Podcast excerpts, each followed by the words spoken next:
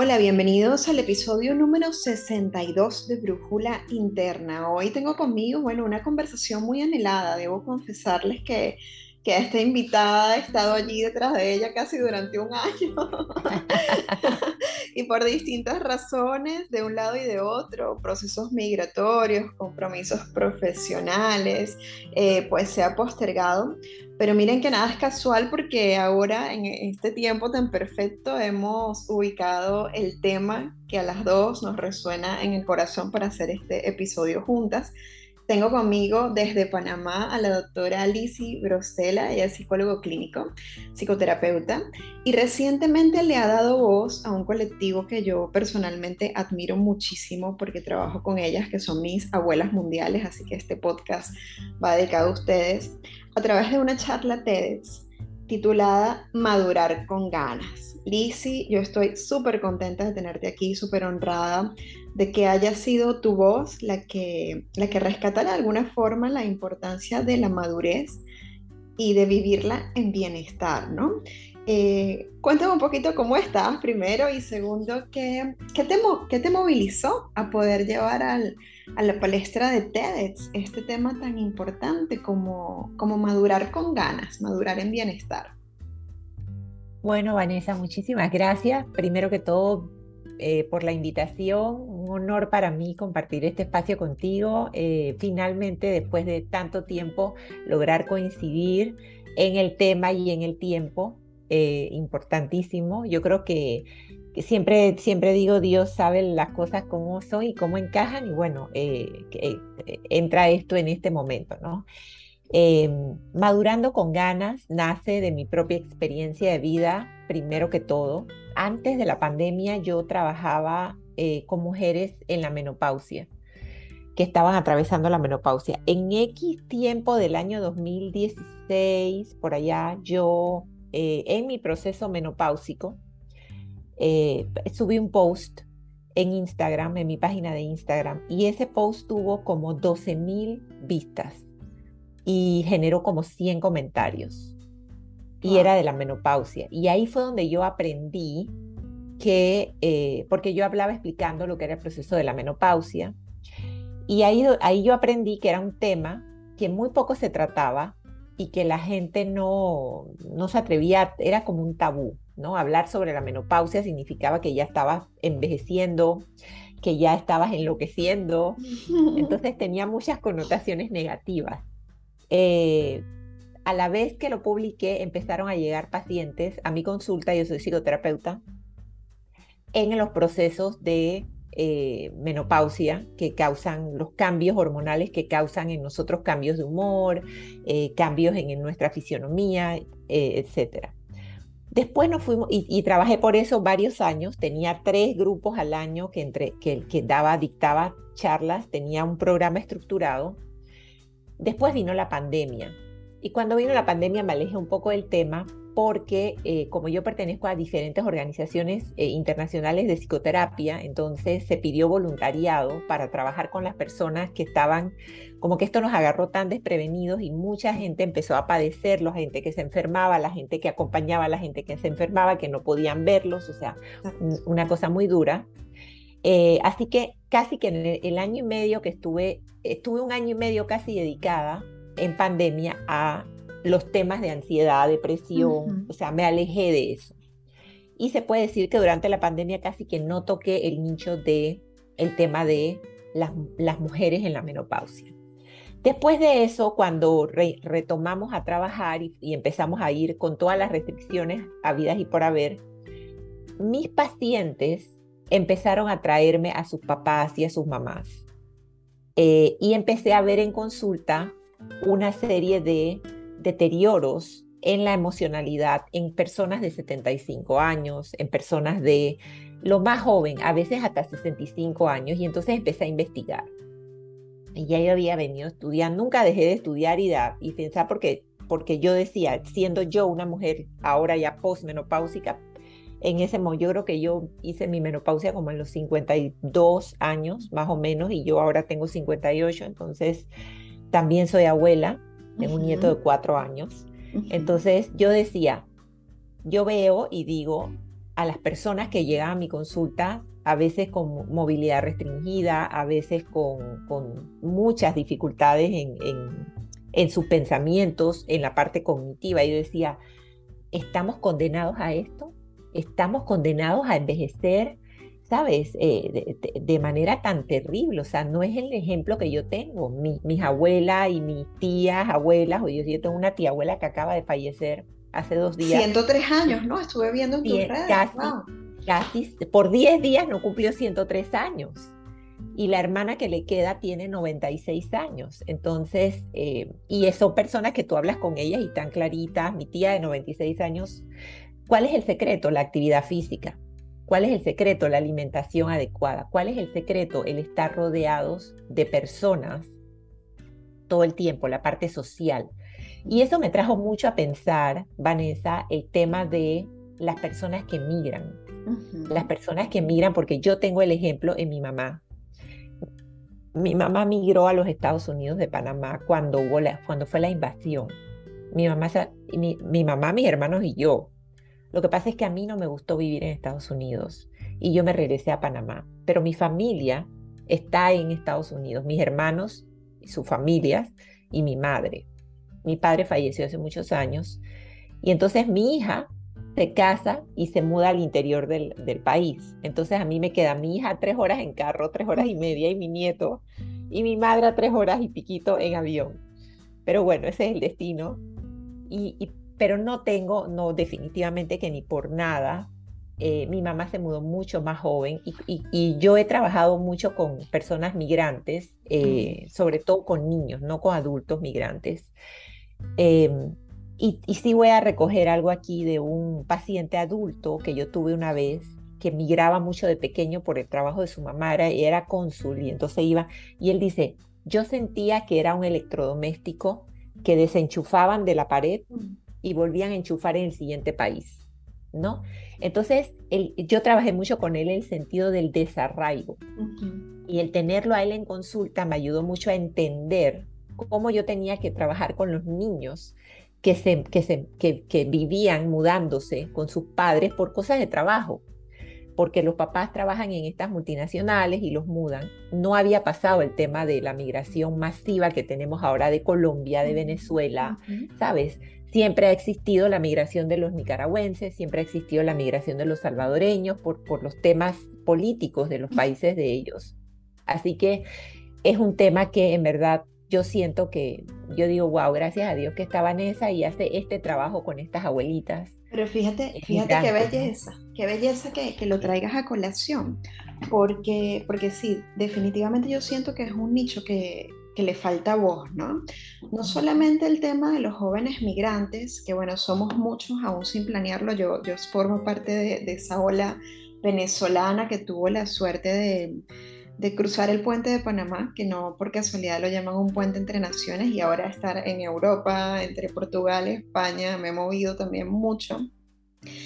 Pero a veces pienso, Lizzie, en estas abuelas eh, y, tú mencionaste algunos elementos que ayudan a madurar con ganas y que luego vamos a profundizar. Hablabas de, la alimentación, de la actividad física y del rol dentro del sistema familiar como un elemento muy significativo. ¿no? Y, quiero pararme allí y contarte un poquito desde la mirada de las abuelas mundiales. Como yo le digo, yo hago una vez a la semana un encuentro que se llama Tardes de Té entre abuelas mundiales, donde me conecto con abuelas en distintos lugares del mundo que de alguna manera eh, tienen un, sentimiento de profunda soledad porque sus hijos o han migrado o ellas han migrado. Y esto ha hecho que su propósito de vida se vea fracturado este, porque de alguna manera en la edad madura una de las cosas que, que da significado y propósito es la oportunidad de cuidar o de construir una red de apoyo donde tus hijos puedan sostenerse para trabajar, para hacer actividades y tú puedas estar con tus nietos, ¿no? Entonces, cuando esa oportunidad se ve mermada por temas migratorios, el significado de la vida y el propósito de la vida para estas personas también este, de alguna manera se ve eh, vulnerado, ¿no?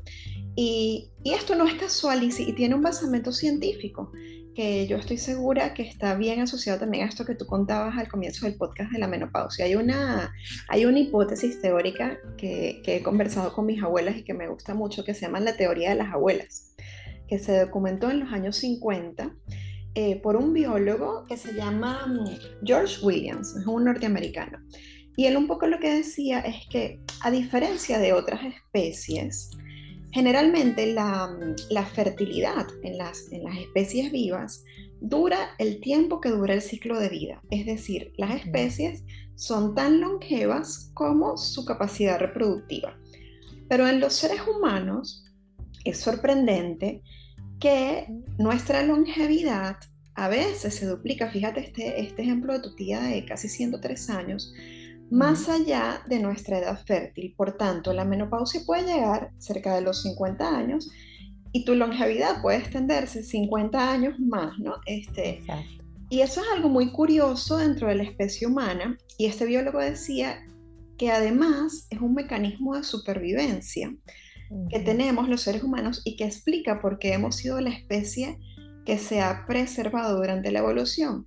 Y es porque necesitábamos a personas que aún no siendo fértiles, tuvieran en uso pleno de todas sus capacidades para soportar la red familiar y acompañar a los nietos mientras los padres, cazadores, trabajadores, migrantes, si queremos extenderlo a nuestro día de hoy, hacían vida productiva y estos nietos podían ser sostenidos en una red de apoyo emocional por sus abuelas, ¿no?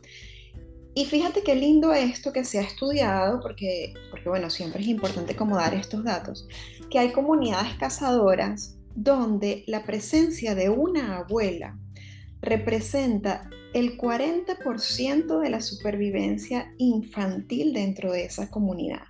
Es decir, que cuando hay una abuela, los niños tienen 40% más posibilidades de sobrevivir o de ser más longevos. Mira qué belleza, ¿no?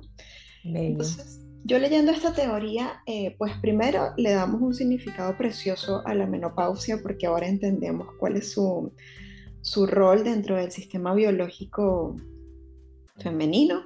Y también de alguna manera me cuestiono en, en cómo cultivar el bienestar, tú, tú, que trabajas también a nivel psicoterapéutico, con estas personas donde, donde ese rol se ha visto fragmentado por la distancia geográfica, como además de, esta, de estas herramientas como la alimentación, el bienestar físico, el hacerte parte de una red de amistades que te sostenga, ¿cómo, cómo suplir ¿no? ese rol al que biológicamente estamos llamadas de, de acompañar a nuestros nietos cuando estamos lejos?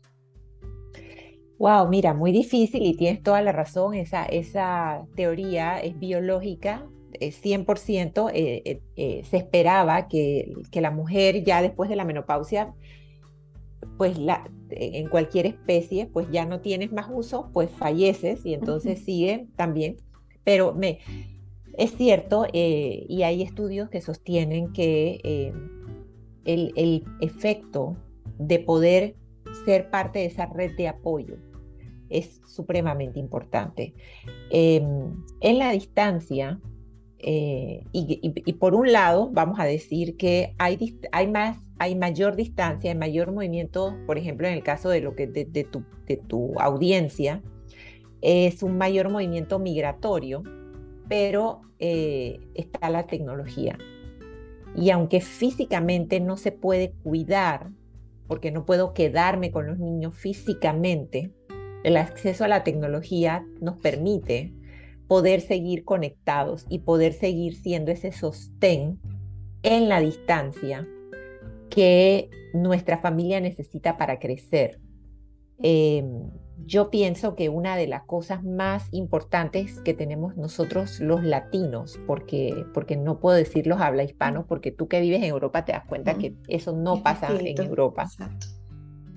Es este, todavía esta cohesión familiar que nosotros tenemos. Y yo creo que somos de las poquitas especies humanas que todavía tienen cohesión familiar.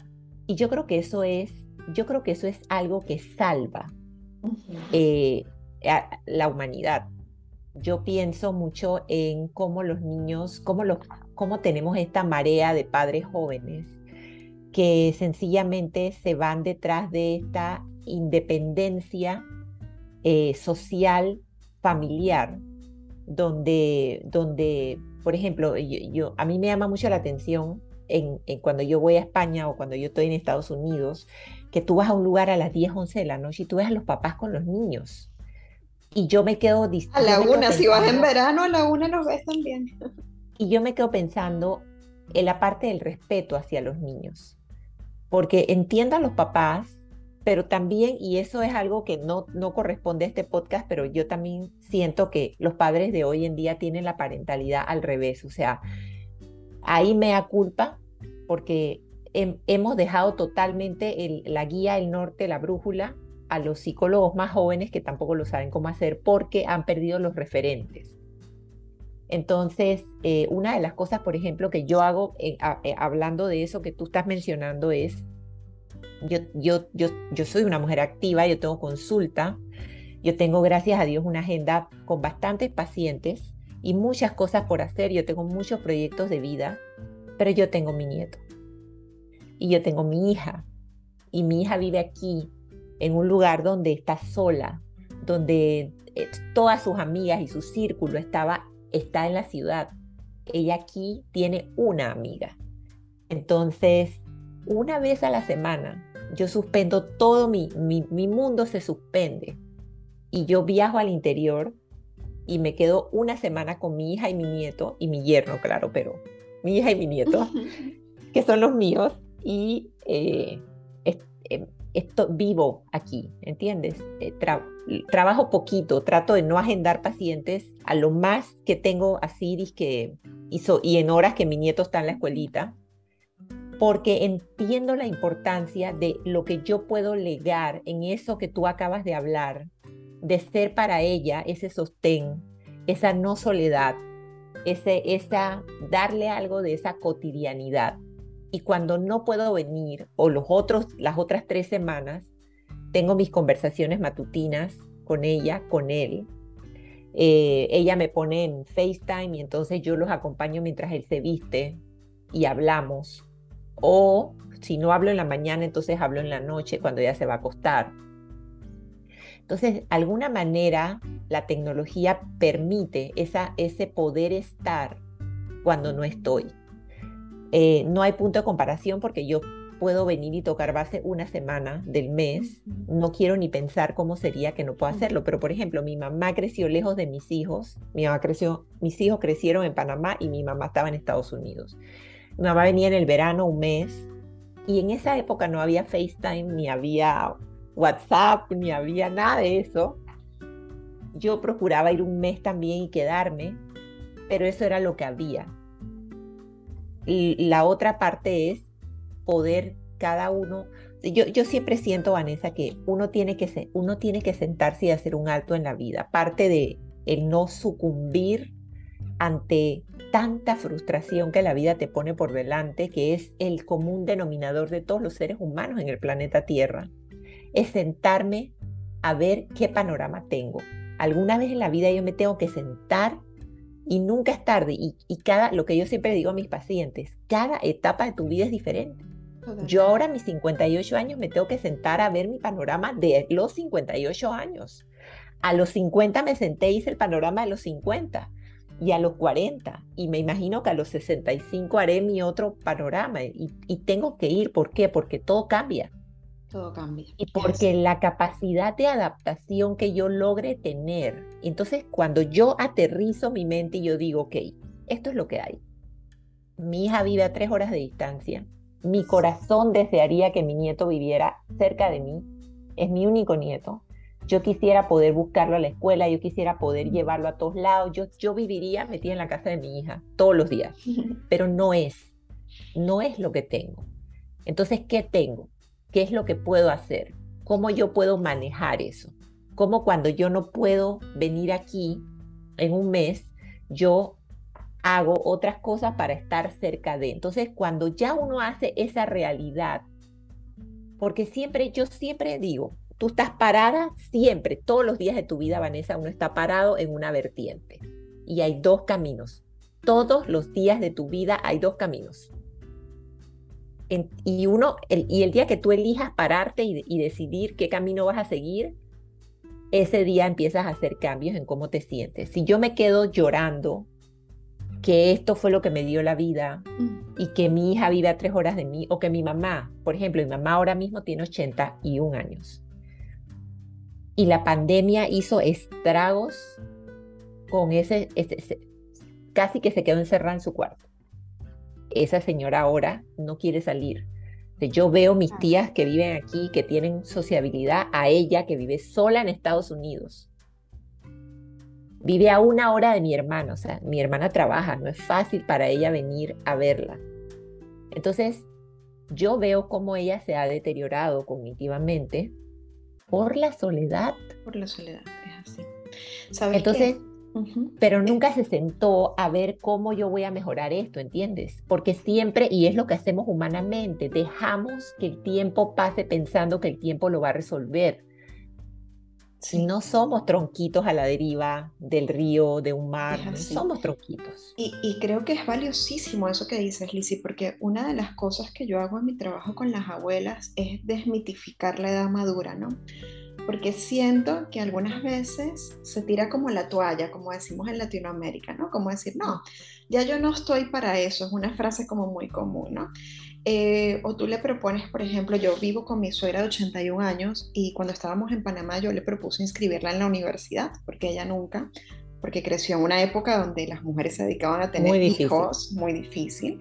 Eh, no había estudiado en la universidad y era como un anhelo de su corazón y encontré un programa que, que invito a nuestros oyentes desde Panamá a descubrirlo si le funciona en la Universidad del Trabajo y la Tercera Edad de la Universidad de Panamá, que es un espectáculo de programa ustedes pueden acceder a este, cursos y formaciones de carácter profesional donde las abuelas se incorporan tres veces a la semana y reciben sus certificados, tienen oportunidad de hacer ferias de trabajo para mostrar sus dones en distintas áreas de conocimiento, desde computación hasta canto, hasta bordado, cocina, etc. Y son honradas por lo que aprenden con diplomatura como algo que les otorga significado a su vida. Y en un inicio, cuando yo hice esta propuesta a mi suegra, ella me decía, yo voy a a la universidad a los 80 años, pero ¿para qué? Pero ya yo no estoy para eso, ¿no? Y luego cuando hizo este viaje de ir, de que se motivó, de que fue, eh, encontramos grandes regalos dentro de ese espacio. Uno, su vida tuvo un propósito más allá del propósito de cuidar a terceros que había dado eje durante toda su historia. ¿no? E, e, ella es una persona que tiene, para que se hagan una idea, ocho hijos, trece nietos este, y once bisnietos. Y dedicó desde sus siete años en los que su mamá falleció dando a luz a su hermana a cuidar a sus hermanos. Entonces, el significado de su vida era cuidar. Imagínense a una persona que a los 75 años, cuyo significado de la vida siempre fue cuidar, migre, pierde todos sus referentes, todo lo que le daba significado a su vida. Y llega una familia de dos padres jóvenes que estamos pendientes de viajar, de, que queremos andar con la bebé encima y no se la vamos a dejar a cuidar, este, se perdió, ¿no? O sea, se, desorientó y, y, en algún, y en algún momento entró en este bucle de, bueno, entonces, ¿para qué yo sigo aquí? O sea, ¿para qué yo sigo aquí? Y esta universidad le regaló el, la, belleza de poder resignificar su vida desde un propósito, de ganar diplomas, como decía ella, para mostrarle a sus nietos que a cualquier edad es posible, construir una red de amigas y una red de apoyo desde la cual ella pudiera validar sus emociones, validar lo que sentía, irse a tomar algo, ir al cine, compartir y recuperar la ilusión de vivir. Y yo creo que esa palabra es clave, la palabra ilusión y, que, y que está lejos de tener que ver con la edad, porque, porque nosotros vemos muchos jóvenes que pierden la ilusión. Y de alguna forma yo siento y lo valido contigo, Lizzie, que, que perder la ilusión también es, es dejar de vivir, porque, porque eso es la vida, ¿no? Independientemente de qué edad tengas, yo lo que sí percibo en las abuelas que maduran con ganas, que maduran con este bienestar, que también las he visto, es que siempre hay una ilusión, ¿no? Yo, yo, por ejemplo, veo tu cuenta de Instagram y a mí me, me emociona mucho cuando tú publicas estas actividades de danza, ¿no? eh, cuando dices voy a danzar o voy a nadar y aquí estoy con mi amiga Bea y yo digo qué bonito, o sea, qué sabroso es despertarse e ir a escoger un vestido precioso, que, que también me conecto contigo en este gusto por los outfits y todo, ¿no? Eh, y ponerte linda y, y, ir a nadar, y ir a disfrutar y que una amiga te acompañe sin importar la edad, o sea, es llenarte de, la ilusión y la emoción que, no está condicionada a la juventud, eh, te acompaña toda la vida mientras tú tomes esa decisión. Entonces, esto es, una, esto es una invitación y bueno, también validarlo contigo, tú que estás de, este lado, de ese lado, de cómo lo vives, de cómo logras conectar con estas cosas que te hacen ilusión más allá de tu propósito de cuidar a tu nieto, de cuidar a tu hija con tu propósito personal de vivir, de despertarte a hacer algo que a ti te, te genere ese bienestar y esas ganas. Claro, gracias. Este, mira, sí, es una belleza. Er, er, es ese que ese pararte en ese vertiente que yo te digo, porque yo siempre digo, ese, esa vertiente es que escojo. Tengo, ¿quién no tiene problemas en la vida? Claro. ¿Quién no? Yo, me, yo te los puedo numerar, ta, ta, ta, ta, ta, ta, ta, ta, ta, tal vez necesite más manos, pero no es el punto, ¿entiendes? Yo, pienso, Vanessa, que uno de, los grandes regalos que yo tengo de Dios es el don del agradecimiento. Porque no importa lo mucho o lo poco o lo difícil o lo fácil, uno tiene que aprender a agradecer. Yo siempre rezo y doy gracias a Dios por lo bueno y por lo malo. Y ese pararme y ese, hacer ese, esa evaluación de qué tengo, qué soy, dónde estoy, es lo que me permite decir qué quiero, qué voy a hacer, hacia dónde voy. Y eso le da un propósito a la vida, porque todo ser humano tiene una posibilidad más allá incluso de lo que piensa que, que, puede, que hacer. Entonces, a veces ocurre que, que no lo hemos descubierto muchas veces porque estamos condicionados a eso, a eso que hablabas de tu suegra, de esas etiquetas. Eso es lo que he sido toda mi vida. Y atreverme a hacer algo más, a veces cuesta y pensamos que no va a ser posible. Yo he tenido muchos intentos fallidos de muchas cosas. Por ejemplo, yo fui a una escuela de arte y no di bola. El profesor me hacía los, los artes, sin embargo, yo tengo en mi consultorio cuadros que he pintado yo en mi casa tengo cuadros que he pintado yo, que dos manos izquierdas, pero ¿por qué? Porque siempre he mirado la vida como un agradecimiento de lo que yo puedo hacer, no lo perfecto, porque yo no, mi, mi negocio no es vender cuadros. Entonces yo no pinto un cuadro para que quede perfecto, para que otros digan que quede perfecto. Yo pinto un cuadro porque mientras yo pinto el cuadro, yo lo estoy disfrutando yo pinto el cuadro porque mientras yo lo estoy haciendo, yo egoístamente estoy teniendo un espacio para mí. Entonces yo voy a bailar y yo lo hago, soy la peor que lo hace, pero yo me lo disfruto como ustedes no tienen idea. ¿Por qué? Porque eso me da alegría. Me da alegría que yo tengo un cuerpo que aunque a veces me duele mis, mis, mis, y ya no tanto, eso tengo que decirlo, mis joints, mis articulaciones. Ya yo aprendí qué cosas yo tengo que comer, qué cosas, porque busco, porque me cuido. Entonces, la primera cosa de tener entusiasmo por la vida, Vanessa, es ser merecedor a tus ojos de que tú mereces. Sabes, yo primero fui una buena hija, he sido una buena esposa, he sido una excelente mamá, soy una tremenda abuela. Entonces, bajo el merecimiento, ya yo, y a ver, a mis ojos, porque si tú le preguntas tal vez a mis hijos, obviamente, y eso es un tema importante, el pero yo no, a, ver, yo hice lo mejor que yo pude. Y si yo me equivoqué, lo siento de corazón, pero ahora es tu oportunidad y tu camino porque yo también tuve una mamá que se equivocó, que también tuvo una mamá que se equivocó, y entonces, ¿por qué yo voy a estar en un sacar de que todo, o sea, estamos, mi perspectiva de la vida, Vanessa, es que siempre estamos acostumbrados a ver todo lo malo, todo lo que no hago, lo feo que bailo, lo descoordinada que estoy. Mi mamá fue a verme el otro día a bailar y mi mamá me dice, ¿por qué no miras a esa niña que lo hace súper bien? ¿Por qué tienes tus manos apretadas? El juicio, el juicio. Claro, entonces yo le di, yo por eso puse la foto de mamá, viste qué bien estoy bailando, porque, porque ella desde su, desde su, y, y, y se me resbala, se me resbala porque sencillamente, gracias a Dios, tengo esta profesión que me ha enseñado que el juicio que vale es el amor que yo pueda tener hacia mí misma. Y no es un amor, no es un amor de que yo soy la mejor mujer del planeta, no, no, no, es, es, es centrado en mi realidad, centrado en esa vértice de quién soy, dónde estoy, qué hago. Y por eso yo siempre digo y lo digo en mi TED, la conversación que tenemos que sentarnos, ¿qué quiero? ¿Cómo yo quiero llegar a los 80 años? Lo construyo hoy, a los 58, lo empecé a construir a los 50. ¿Cómo yo me quiero ver físicamente?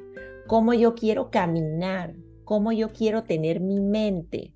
Yo, yo no puedo esperar a llegar a los 70 y haber perdido mi mente y entonces decir, ay, es que a mí me hubiera gustado.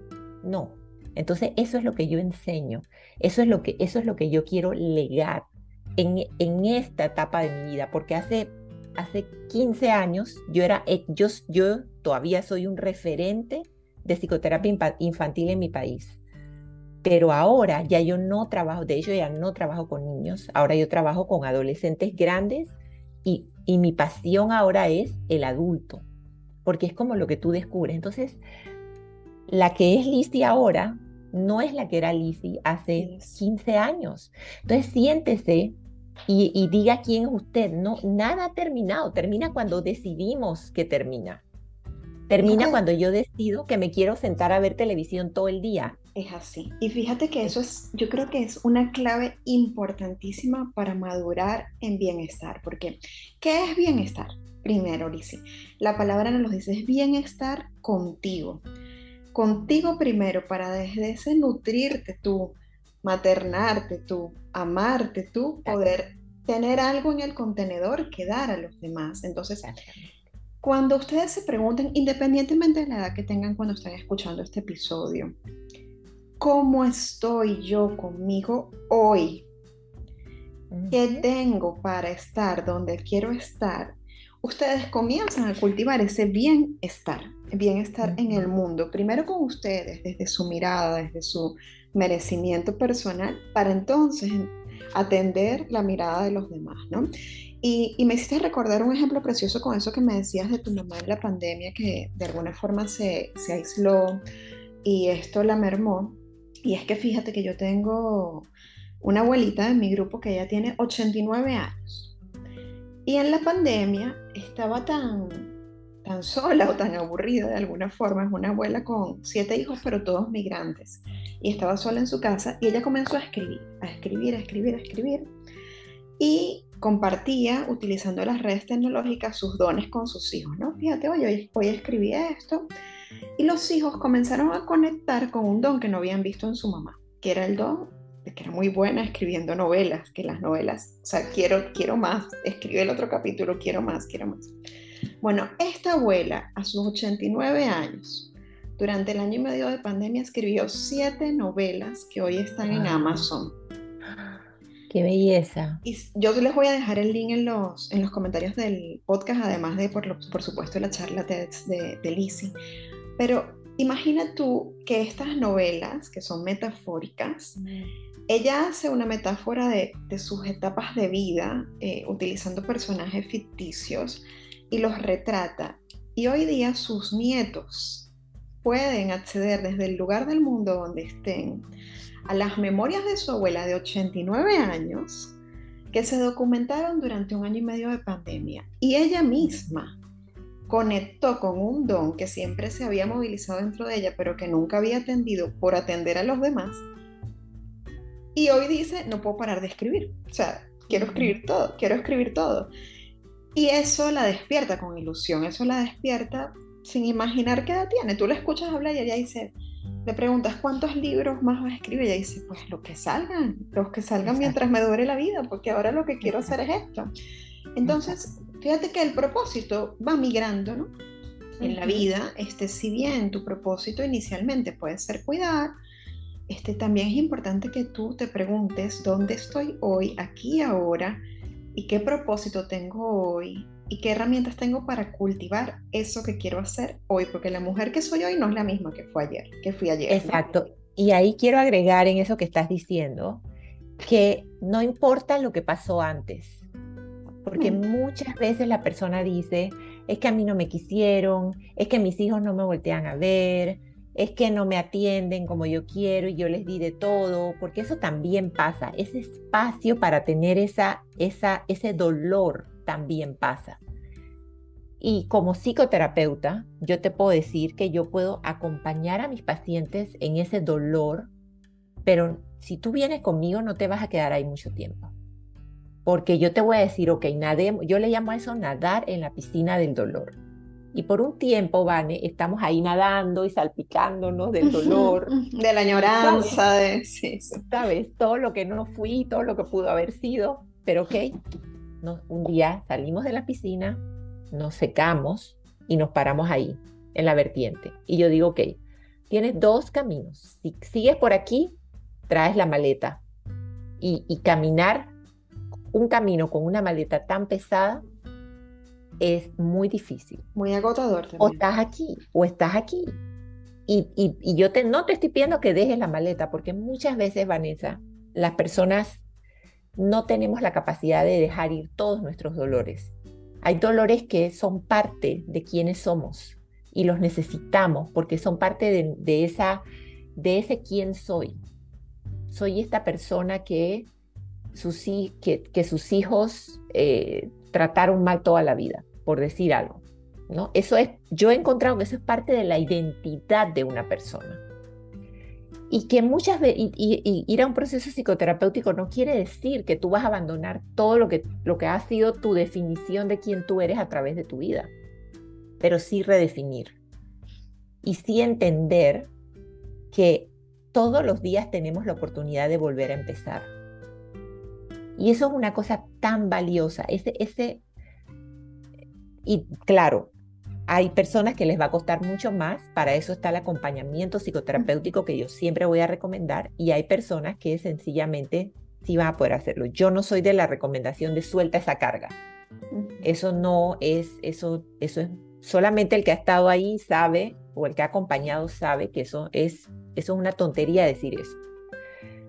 Pero sí puedes elegir y puedes decir, ok, yo voy a empezar a caminar con mi carga, pero voy a buscar a alguien que me ayude a empezar a redefinir todos estos dolores, todas estas pérdidas, todas estas eh, definiciones y volver a reescribirlas de quién soy, de hacia dónde voy. Ese, ese quién soy hacia dónde voy, Vanessa, yo considero que lo tenemos hasta que, hasta que finalmente la vida ya se va a acabar o se acaba, porque todos los días como tú dices, todo, yo conozco gente, mi tía de 96 años, todos los días está sembrando, eh, buscando, ¿sabes?, qué hacer, se ocupa.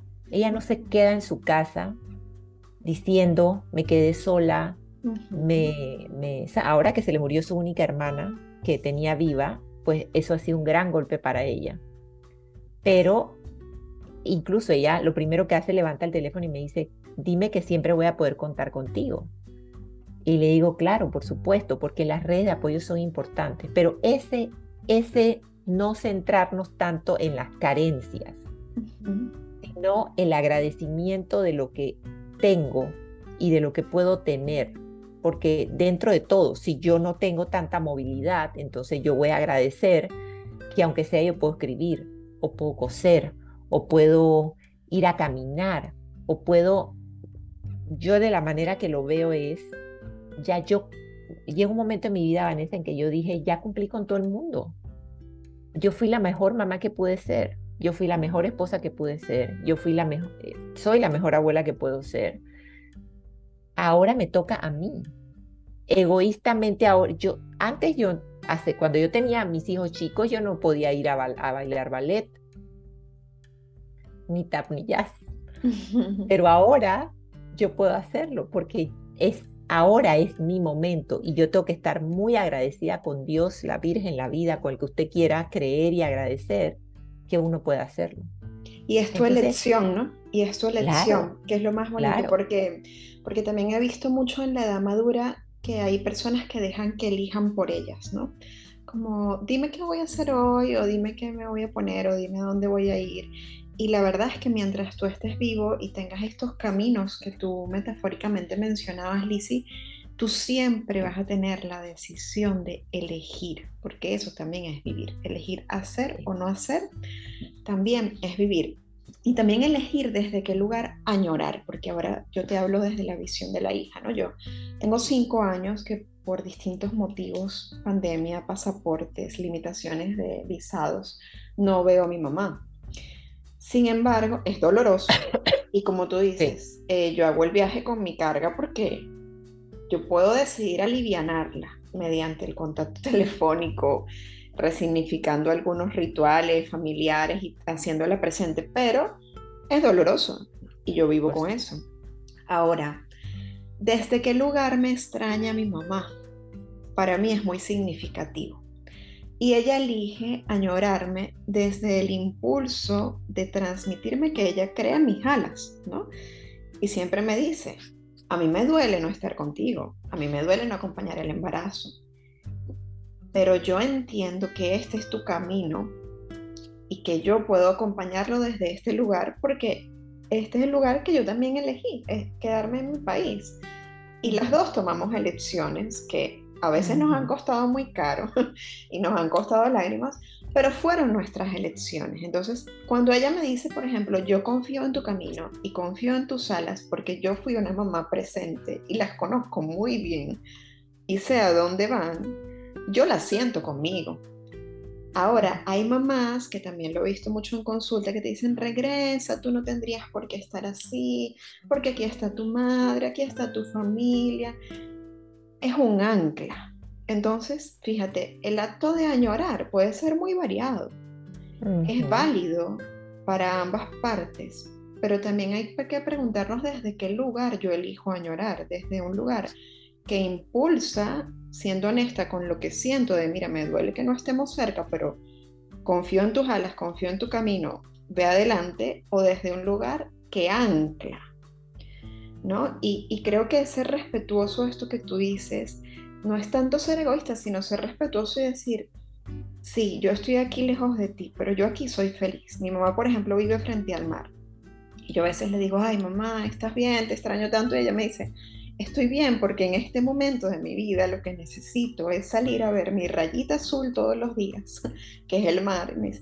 Caminar darme un chapuzón en ese mar que siento que ya es mío, ya le hice la playa de Carmen porque le puso hasta su nombre, y volver a casa y saber que ustedes están bien. Eso es lo que en esta etapa de mi vida yo necesito, así que sí, la respuesta es, estoy bien. Y, y creo que eso es súper valioso, porque eso es preguntarse cada día, ¿qué siento y necesito yo hoy para vivir en bienestar? Y eso no depende de los demás, depende solamente de, nosotros mismos de, de nuestro mundo interno, ¿no? Exacto, exacto, así mismo es. Esa es una hermosa metáfora y eso que, que hablas del sentido de desde dónde es súper importante también, porque también desde dónde, otra vez nosotros mismos, ¿no? Desde dónde yo me miro, desde la carencia, desde la abundancia, ¿no? Y eso, eso es un tema que solamente, Vanessa, logramos descifrar cuando nos sentamos a hacer ese, cuando nos, nos yo digo, hay, hay muchos cafés que nosotros no, no nos llegamos a tomar en la vida. Y el café con uno mismo es uno de esos cafés. Esos cafés reflexivos que nosotros tenemos que sentarnos y, y, sentarte a pensar. Pon, una hoja en blanco adelante de ti, no importa la edad que tengas. ¿Qué quieres? Todo, hasta la experiencia que yo tengo, Vanessa, todo ser humano que tú le das una hoja en blanco y le dices, escríbeme ahí qué quieres hacer con tu vida todo el mundo va a escribir algo. Eso es mentira que, que tú no encuentras tu sueño, que tú no encuentras, no sabes buscarlo. Eso es distinto. No tengo propósito en la vida, no, no, todo el mundo tiene propósito en la vida. Todos tenemos, porque el ser humano genéticamente está construido para nunca parar. Así es. Entonces, es, es, es, es una cuestión sencillamente de entender que necesitamos hacerlo para entonces empezar a mover esa maquinaria mental y después ver, ok, yo, yo quisiera ser astronauta, ok, perfectamente, ¿con qué cuento?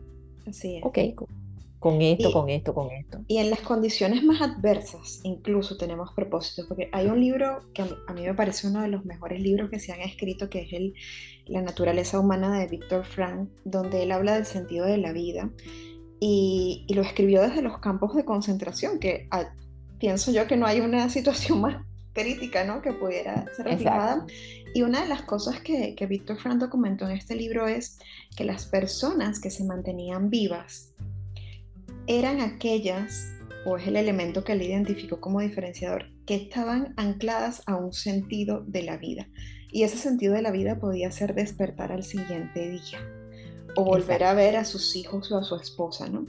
Eh, pero siempre hay algo que te despierta, que te despierta el alma, no en el sentido solo biológico de despertarse, sino en el sentido de que despierta tu alma, que te hace brillar los ojos, que te hace voltear la, cabeza, ¿no? que te hace voltear la mirada. Entonces, eso lo podemos encontrar hasta en las situaciones más complejas, como un campo de concentración. eh, Así que no hay excusas posibles para, poner esa hoja en blanco frente a nosotros y tomarnos ese té o ese café con, nosotros mismos, ¿no? que es una invitación también que les hacemos. Un poquito acercándonos al cierre, Lisi, eh, voy a rescatar algunas de las herramientas que nos has compartido para madurar con ganas o para madurar en bienestar. ¿no? Es tener presente quién soy en este espacio y tiempo entendiendo que no importa quién fui antes o quiénes los demás dicen que yo fui antes, importa lo que yo siento y necesito ahora para mi bienestar. Tener presente que siempre puedo elegir hacer algo para acercarme a ese lugar donde quiero estar. Que hacer algo puede ser hacer ejercicio, alimentarme sanamente, construir redes de apoyo, llenar mi vida de propósito, pintar un cuadro así yo no sepa pintar, escribir un libro así nadie lo lea. Simplemente por el hecho de saber que a mí me genera satisfacción, bienestar y gozo, ¿no? Y alegría. Ya eso es una razón suficiente para hacerlo. Vestirte bonita para tener una cita contigo y tomarte el té o el café que no te has tomado frente a una hoja de papel, agradecer. Y sobre todas las cosas, ser merecedora o merecedora ante tus ojos de que ese bienestar te lo mereces, es tuyo. No hace falta que otro venga y te lo dé o que se den las condiciones perfectas para construirlo, sino que aquí ahora donde estás, tú tienes la capacidad de construirlo. Entonces, bueno, este mensaje de cierre que, quisieras agregar tú y por supuesto también contarnos, Lizzy, dónde nuestros oyentes pueden conectar contigo. Yo les voy a dejar la charla TEDx en los vínculos del episodio, pero dónde pueden conectar para quizás participar de algún proceso psicoterapéutico o mantener la comunicación contigo también. Bueno, muchas gracias, este, eh, Vanessa, por el espacio también. Me, me, ha encantado, en verdad, este, el resultado. Eh, creo que fue una conversación muy linda, que fluyó muy linda. Em, el, mensaje final sería, nunca te rindas, nunca dejes de soñar. dejar de soñar es dejar de vivir. Nos apagamos cuando, cuando, o sea, se acaba todo cuando nos apagamos. Y, siempre eh, nosotros valemos la pena seguir no sigas por tus hijos, no sigas por tus nietos, no sigas por nadie, o sea, tú vales la pena. Eh, cada ser humano vale la pena. Si sufriste mucho en tu vida, más que nunca vale la pena. Si tuviste una vida agradecida, más que nunca vale la pena. Entonces, hay que verse como seres de merecimiento. Yo creo que eso sería como sentir que merecemos pero no merecemos que otro nos dé. Yo no esperen el merecimiento del otro. Es hora de merecimiento propio. Cuando empezamos a darnos el merecimiento propio, lo demás se vuelve irrelevante, porque no lo estás ni siquiera esperando. Ya lo tienes, te lo das tú. Entonces, eh, a vivir, a vivir con ganas y a madurar con ganas. Así es. Eh, yo tengo una cuenta en Instagram que se llama Un Café con Lizzie eh, y, los invito a todos a seguirme. Por supuesto, los invito a todos a ver mi TED porque, porque solamente que yo tenga muchas vistas va a lograr que el TED solito, el algoritmo, lo ponga a fluir. eh, para, que, para que más el mensaje llegue a más personas. Así que para mí ha sido un honor, un placer, qué bonito haber compartido contigo. Y, bueno, esa es, ese es eh, mi información de contacto. Muchas gracias, Vanessa, y muchas, gracias, a todos por escuchar y el tiempo. Muchas gracias, Lizy, por acompañarnos en este espacio, por darle voz a muchas abuelas, mujeres maduras alrededor del mundo que, como tú bien dices, merecen estos espacios de bienestar y de sentirse validadas, acompañadas y escuchadas, ¿no? Bueno, por mi parte, bien saben que pueden encontrarme en Instagram como arroba F con temas de psicología, maternidad, migración e inclusión.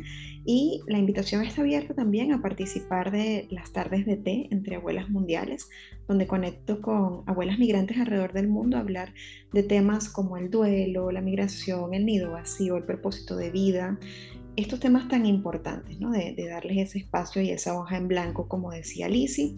Adicionalmente, pues contarles que estoy súper contenta de que esta semana ya sale a la venta mi libro, La maternidad, una experiencia migratoria, que no es un libro para nuevas madres o para madres jóvenes, es un viaje. Es un viaje eh, que nos permite acompañar la maternidad desde la etapa de la concepción hasta la edad madura, eh, resignificando esos procesos migratorios que no necesariamente son geográficos y que todas vivimos en las distintas etapas de nuestra maternidad. ¿no? Entonces, darle las gracias por acompañarnos en este espacio, invitarlas a seguir conectados y a utilizar los recursos que tanto Liz como yo disponemos para su bienestar, que solo nace en un lugar y son ustedes mismas, ¿no?